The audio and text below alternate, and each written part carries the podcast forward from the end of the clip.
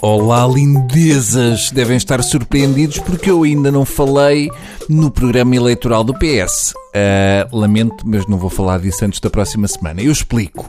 O António Costa tinha prometido um projeto de programa eleitoral para o início de junho e ainda estamos em maio. Portanto, eu detesto políticos que não cumprem as promessas. Eu cumpro com a minha e só leio em junho. Era para junho, era para junho. Agora não temos vaga.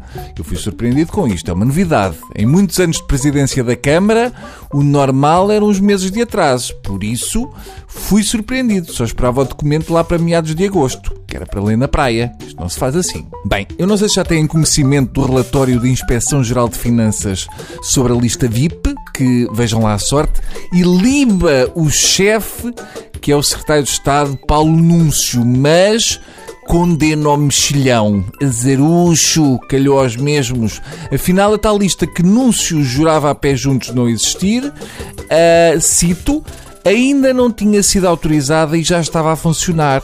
Foi cancelada e continuou a funcionar. Ou seja, o relatório diz que o secretário de Estado das Finanças não tem culpa porque, coitado, é um bocado nabo, inocente e choininhas e ninguém lá nas finanças o leva a sério. É o mal do núncio andar a sortear carros Portanto, depois a malta não lhe liga porque pensam que ele tem a sagacidade de uma apresentadora de Euro Milhões. Portanto, o que o relatório diz é que o responsável por esta gente não tinha mão nesta gente e que ninguém por ali o levava a sério. Portanto, é o único que não tem responsabilidade nenhuma nisto. Eu só queria que a Inspeção Geral de Finanças fosse tão compreensiva com os contribuintes como com os desconhecimentos do núncio. Há aqui uma meiguice com o núncio que não costuma haver nas penhoras. É um lado humano desconhecido que já tinha aparecido a quando das dívidas do Primeiro-Ministro. Eu acho que este relatório de inspeção das finanças já é o relatório da PSP de Guimarães a fazer escola. Na realidade, o que o Núncio fez foi deitar uma moeda a um poço e pedir um desejo. Ah, era tão bom poder saber se anda alguém a espreitar os nossos impostos. Se o desejo se cumpriu, já não é culpa dele e ele não sabia de nada. É as finanças em formato conto de fadas. Ah, maldito unicórnio do IRS. Reparem que o relatório chega à conclusão que a lista de quatro nomes, respectivamente Cavaco, Passos Coelho, Portas e o próprio Núncio, era arbitrária. Muito.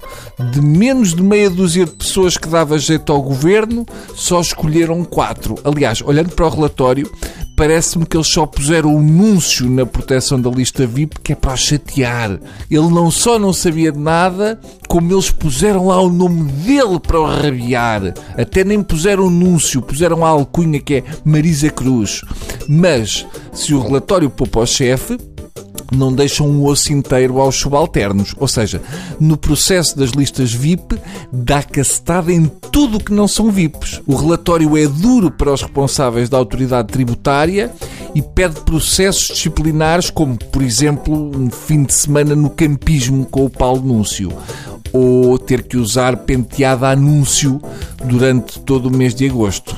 Estão tramados, hein? Até amanhã, macerocas do Bruninho.